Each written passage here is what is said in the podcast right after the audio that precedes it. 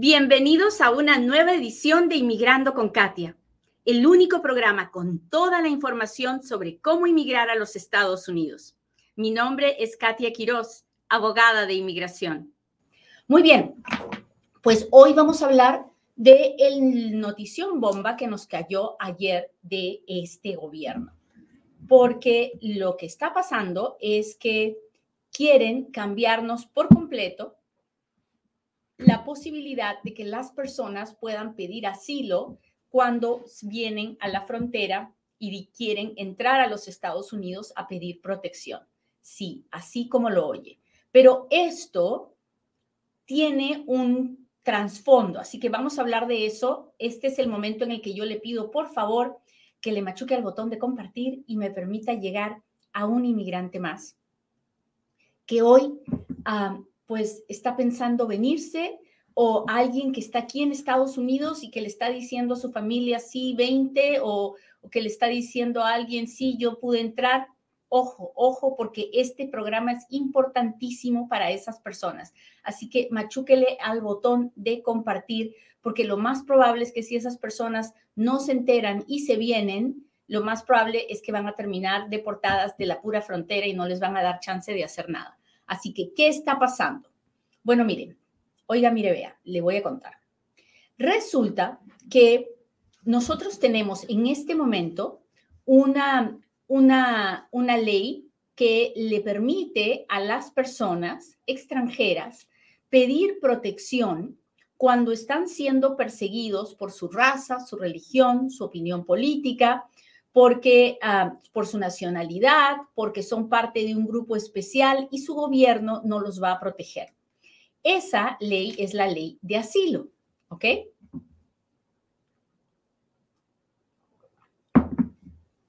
El asilo es de dos formas, es afirmativo y es defensivo.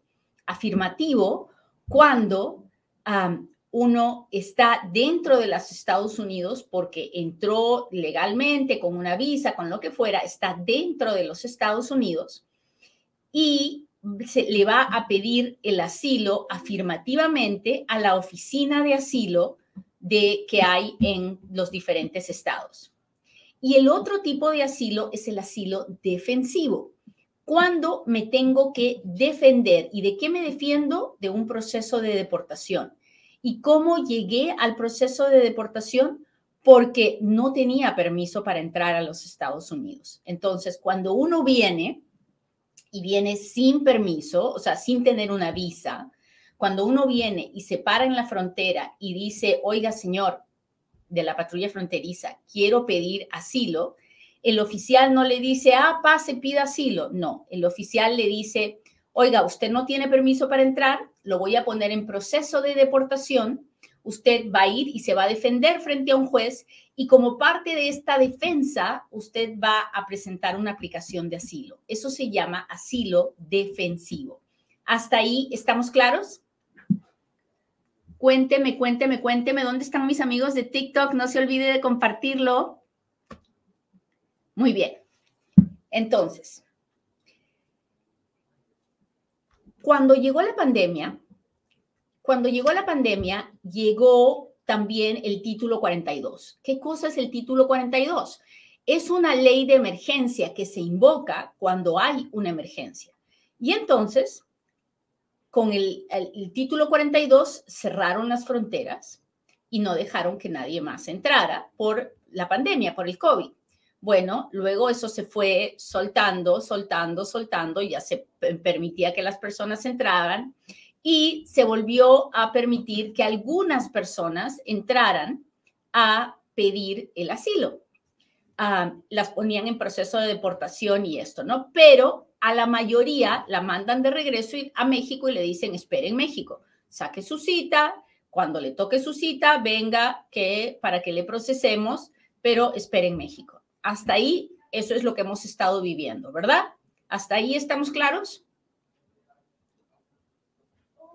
con el asunto del título 42, no todo el mundo que quiere puede entrar ni puede pedir asilo. Cuando uno llega, le dicen, no, lo siento mucho, vaya, espere en México, saque su cita y espere hasta que le toque su turno. Hasta ahí vamos bien, ¿sí?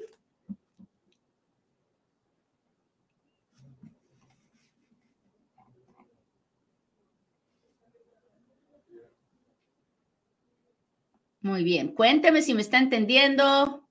Mis amigos de TikTok, ¿quién me está mandando los corazones? Muchas gracias, muchas gracias. Karina, gracias por estar aquí. Silvia, un placer ver, ver que están aquí conmigo. Hola, hola Marci, ¿cómo estás? Marisol Corona, muchas gracias. Muy bien. Hola Abel, gracias por las rosas. Bueno, pues ahora resulta que el título 42 se va a acabar. La emergencia médica del COVID se acaba. Llega a su fin el 11 de mayo. Y con él también la posibilidad que tenía el gobierno de decirle a la gente, vaya y espere en México, espérese, no puede entrar. ¿Ok? Y entonces, ¿qué ha pasado? Bueno, lo que ha sucedido es que el gobierno ha dicho, nosotros no queremos que la gente venga más. Se acabó. No les vamos a permitir hacer una aplicación de asilo político. ¿Y el gobierno puede hacer eso? Eso es lo que vamos a tener que debatir en las cortes, porque yo no creo que sea tan fácil como ellos creen que es, pero no lo vamos a saber hasta que una corte no lo diga. ¿Qué ha pasado? Bueno, el gobierno ha dicho, nadie que no que tenga que pasar por otro país antes de venir a Estados Unidos puede pararse en la frontera a pedir asilo, a no ser que haya pedido asilo antes en el país por donde cruzó y se lo hayan negado. Entonces, si usted es de Centroamérica, del Salvador, Nicaragua, Honduras, ah, Guatemala, y usted tiene que cruzar por México para para poder llegar a la frontera de los Estados Unidos, usted no va a poder pedir asilo en la frontera con la patrulla fronteriza, a no ser que primero pida en asilo, en México. Y si México no se lo da, entonces recién va a poder ir a la frontera con su papel, bueno, va a poder sacar una cita para que lo reciban en la frontera y usted les enseñe que le negaron el asilo. Esa es la nueva regulación que acaba de presentar el gobierno ayer, que, que definitivamente le pone, un, le pone un alto a la posibilidad de las personas de pedir asilo. ¿Y qué pasa si usted va y se para en la frontera y lo intenta? Bueno, la esta nueva regulación dice, lo vamos a detener, lo vamos a deportar directito hasta su país de origen. No lo vamos a dejar en México, lo vamos a deportar y lo vamos a dar cinco años de castigo por haber intentado tratar de pedir asilo en la frontera. ¿Qué va a pasar ahora? Bueno, este, este, esta propuesta de regulación le están dando 30 días de comentarios, así que todos los abogados estamos comentando. Si usted quiere comentar, por favor, entre a la página web y comente y ah, después de eso la van a hacer final, la tienen que hacer ya una regulación final antes de mayo, que es cuando se acaba el título 42, para empezar a utilizarlo al día siguiente. Y inmediatamente, tal vez en estos mismos días, ya se está preparando la, ah, la, demanda que hay que presentar en la Corte. No se puede presentar la demanda mientras no sea una regulación final, así que va a haber que esperar hasta que sea una regulación final para poder demandarla, ir a las cortes y ver qué dicen los jueces si lo que está planeando el gobierno es legal o no es legal. Es triste, ¿verdad? Pero es, es la, la única manera que encuentra este gobierno de detener la gran cantidad de personas que están viniendo indocumentadas a pedir protección a la frontera. Ah, de la forma que está escrita la regulación, están diciendo que ah, esto no aplica para niños no acompañados. O sea, si llega un niñito sin papá, ni mamá, ni nada, lo van a recibir, lo van a detener, lo van a mandar a la casa de, ah, a la casa de refugio de niños. Pero nosotros ya sabemos que eso es algo terrible, que es un trauma muy grande para los niños, que no se debe, que ningún padre debería permitir que su hijo tenga que pasar por eso. Ah, y también dicen que van a hacer una excepción con las personas que tengan un peligro inminente de vida No sé cuál sería ese caso. y básicamente los únicos que van a poder pedir asilo van a ser los mexicanos cuando tengan un caso de asilo. Y para tener un caso de asilo, un ciudadano mexicano tiene que probar que en su país está siendo perseguido por su raza, por su religión, por su opinión política, por su nacionalidad o porque es parte de un grupo especial y su gobierno no lo va a proteger. De lo contrario, nadie más podrá pedir asilo en la frontera. ¿Qué va a pasar? Pues como les digo, una demanda va a pasar. Y mientras tanto, habrá que esperar a ver si el juez detiene la regulación o no la detiene y si no la detiene, pues lamentablemente se habrá acabado la opción de llegar a la frontera indocumentado a pedir asilo. Las personas, ah, ellos, el gobierno dice, esto es para evitar que las personas se pongan en manos de coyotes. Los que, los, los, los que han ganado millones de dólares en todo esto han sido los coyotes, ¿no? Los traficantes de humanos. Ah, pero pero los coyotes van a seguir trabajando tratando ya no de dejar a las personas en la frontera para que pidan asilo, sino tratando de cruzarlas por otros lugares y se va a arriesgar más la vida de las personas. Ah, porque ahora los coyotes los dejaban en la frontera para que se pararan a pedir asilo, ahora los tienen que cruzar y evadir a la patrulla fronteriza y eso pone más en riesgo la vida de las personas. Pero eso es lo que está pasando. Es irónico, porque esto que está pasando ahorita también lo intentó el presidente Trump.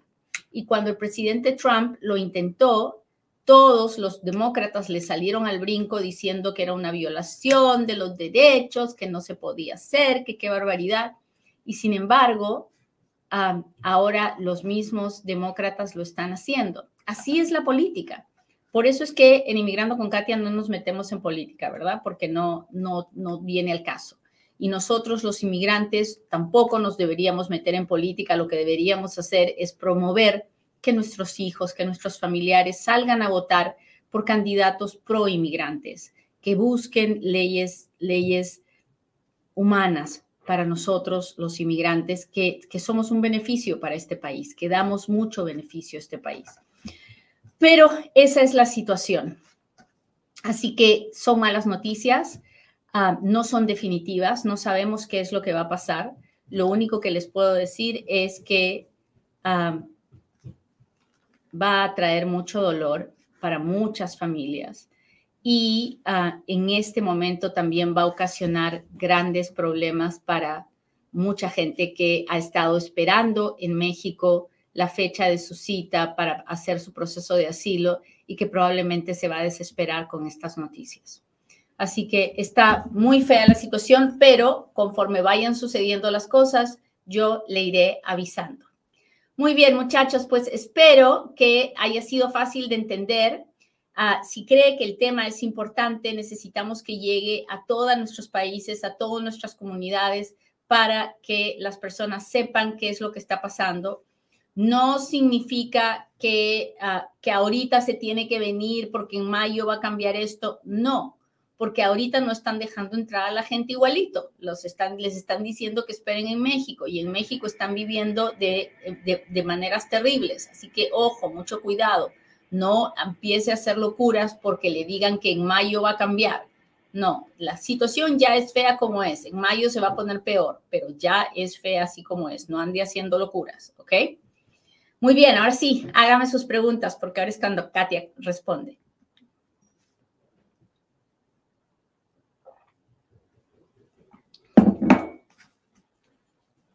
que cree que estamos en temporada de impuestos, así que es momento de hacer su declaración de impuestos y el mejor lugar para hacerlo es Futuro Tax, que es la oficina de taxes para inmigrantes y sus familias. Así que si usted está, ha trabajado, ha ganado dinero, por favor, haga lo correcto, haga su declaración de impuestos. Llámenos 702-483-6555. Hacemos taxes en todos los Estados Unidos, los hacemos de manera virtual para los que no están aquí en Las Vegas y de manera presencial para los que están en Las Vegas. Recuerde que si usted hace sus taxes con Futuro Tax, tiene, aparte del beneficio de hacer sus taxes, de buscar su reembolso, tiene una reunión mensual conmigo que es solo para los clientes de Futuro Tax, donde pueden conversar, hablar, interactuar conmigo. Así que no se pierda la oportunidad, haga sus taxes con Futuro Tax. Muy bien, así que veamos cómo están las preguntas.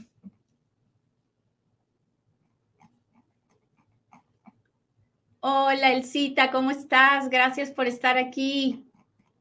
Gracias, gracias, gracias.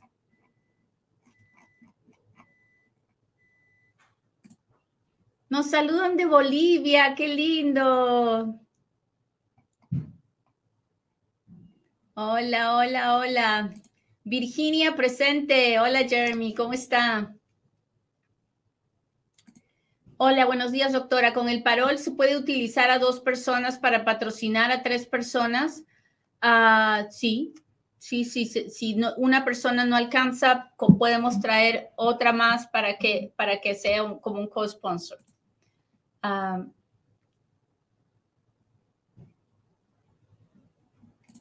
hola, hola. A mi esposo le llegó la carta donde dice en el que es el recibo 797. ¿Cuánto tomará la cita para las huellas? No lo sé.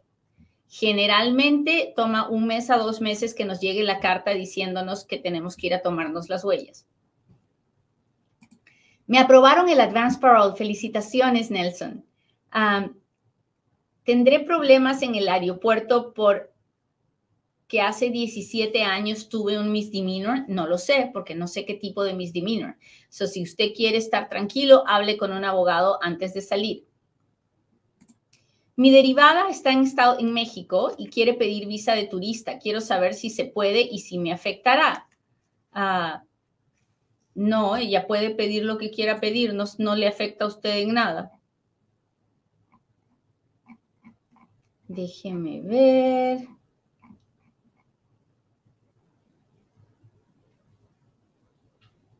Doctora, ¿qué es una audiencia master? Una audiencia master es una audiencia general donde va usted y van muchas otras personas más citadas ese mismo día para ver al juez. En esas audiencias generales, ah, el juez primero determina quién es usted, si usted es la persona que se está presentando, luego pregunta qué beneficio va a pedir, si es que va a pedir algo, si se va a defender de alguna forma, luego pregunta cuáles son, luego le explica cuáles son los siguientes pasos. Esa es una audiencia master. Una audiencia individual es cuando a la corte solo va usted con su abogado y le presenta su caso específico al juez y él decide sobre su caso. Muy bien, déjeme ver cómo está mi gente de Instagram. Expulsión de 10 años ya no entiendo lo que dice, cinco años de aporte, ¿cuántos más me faltan para el retiro? Ah, no le entiendo, clama Vinoteca, no, no, no, entiendo qué tiene que ver la expulsión con los aportes. ¿El título 42 favorece o no a los inmigrantes? No, no les favorece. Ah, ¿Cómo hago para sacar cita con usted? Bueno, yo trabajo para una firma que se llama GWP, Immigration Law y el teléfono de mi oficina es 702-737-7717. Y la única razón por la que se lo digo es porque hay, hay, mucha gente que inescrupulosa que utiliza mi foto y trata de robarle a la gente. Así que mm, si alguien le está vendiendo algo, no es cierto, no soy yo. Usted me puede buscar en las redes sociales. Si entra mi nombre a Google, va a encontrarme de volada y es muy fácil acceder a mi oficina. Ah, yo trabajo en una firma privada de paga. Ah, también hago servicios gratuitos para la Casa del Inmigrante y el proyecto de ciudadanía de la Unión Culinaria. Así que esas son las formas en que me puede encontrar. Estoy en TikTok ahorita, déjeme ver. Sobre los casos de asilo LGBTQ, ¿sabe algo? Pues sé mucho. Uno puede pedir asilo cuando eh, está siendo perseguido por su orientación sexual. Entonces, por ejemplo, usted no puede venir, a, no sé, de, de Londres y decir, quiero pedir asilo porque soy gay, porque en Londres, pues, es una, es una ciudad muy abierta, no hay, no hay una discriminación en contra de las personas gay. Pero si usted dice que viene, no sé, de de algún pueblo del África, donde ser gay es, es visto como algo demoníaco y a las personas las queman por ser gay, entonces ahí sí tiene un caso de asilo. Todo depende de dónde venga, de cuál sea la situación y de las pruebas que usted traiga de que está siendo discriminado, maltratado, perseguido por ser gay. ¿Qué tiene en la frente? Tengo cenizas. Yo soy católica y hoy día es miércoles de ceniza en, en, mi, religión. Así que hoy día en la mañana fui a misa y me pusieron unas cenizas. Soy de Costa Rica. ¿Algún beneficio? No. Ah, ¿Se puede aplicar para VAWA con divorcio? Sí, siempre y cuando el divorcio haya sucedido hace menos de dos años. Si ya se pasó dos años del divorcio, ya no puede hacer VAWA tiene que ser dentro de los dos años después del divorcio. Katia, hice mi solicitud de asilo, la envié hace siete meses, aún no recibí la carta de recibido. Ay, pues no sé qué decirle porque en este momento la oficina de inmigración está teniendo tantos problemas. Hay cartas de recibo que me llegan rápidos, otras que se demoran muchos meses.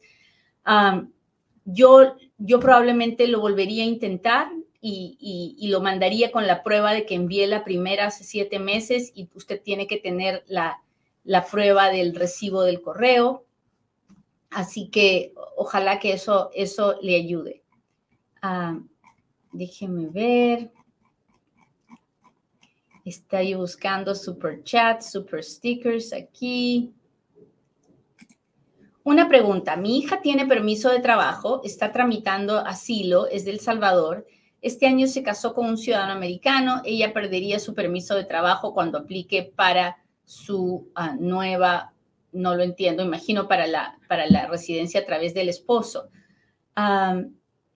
Elsa, eso es algo que hay que primero evaluar si su hija puede arreglar a través del esposo, porque eso es lo primero que no sabemos. No todo el mundo puede arreglar cuando se casa. Y luego hay que analizar en qué parte, en qué estadio del asilo está, cuánto le falta a ese permiso de trabajo. Son muchas cosas que hay que evaluar antes de decidir cuál es el siguiente paso. Dígale a su hijita que busque un buen abogado para que le ayude a hacer todo este trámite. ¿Cuánto está tardando una moción para reabrir en Miami? Depende. Si hay que esperar que el fiscal esté de acuerdo, puede ser un par de años, dos a tres años. Si la moción se está presentando directamente con el juez, pues probablemente seis meses a un año. Déjeme ver otra pregunta. Si tengo más de 15 años de residente y por una enfermedad no trabajo y pido estampillas, ¿Puedo aplicar a la ciudadanía? Sí, usted puede aplicar a la ciudadanía. Y puede hacerlo de manera gratuita si pide un fee waiver. ¿Qué cosa es un fee waiver? Es cuando yo le digo al gobierno que no tengo la capacidad de pagar, explico que estoy, eh, estoy, que soy pobre y entonces el gobierno me permite hacer mi aplicación de ciudadanía sin pagar. Eso se llama fee waiver, ¿ok? Déjeme ver. ¿Cómo está mi gente del TikTok? Mi hija de seis es ciudadana. Quiero migrar con ella. ¿Puedo trabajar legalmente? ¿Cómo hago? No. Para que su hija pueda servir, pueda darle un beneficio a usted, su hija tiene que tener 21 años. Abogada, ¿un caso de asilo de violencia doméstica puedo ganarlo de Honduras? Mire, no hay asilo por la violencia. Esa es, la manera más rápida que tengo de contestarle. Hay muchos casos de asilo que se han presentado en los Estados Unidos, debido a que las personas han sido víctimas de violencia doméstica y sus gobiernos no las protegen. Y en algunos casos hay jueces que lo han aprobado, pero en la mayoría de casos no. Todo depende de cuán, la cantidad de pruebas que usted tenga y de, del argumento que usted haga. Pero así como algo general, no. Déjeme ver Instagram. Mi hija se acaba de emigrar Ah, es residente, ¿cuánto tiempo tiene que pasar para poder pedirnos a su papá y a mí? Bueno, si es que ella obtuvo la residencia por matrimonio, después de tres años podrá pedir la ciudadanía. Si es que ella no obtuvo la residencia por matrimonio, después de cinco años podrá pedir la ciudadanía. Una vez que sea ciudadana, recién podrá pedir a su mamá y a su papá. Bueno, muchachos, les agradezco mucho que me hayan acompañado hoy día. Le pido a Dios que hoy cada uno de ustedes tenga un buen día, un día donde puedan tener la capacidad de sonreír, de amar, de tocar, de abrazar a otra persona y compartirle un poquito de amor. Con suerte, nos vemos en otro Inmigrando con Katia. Bye.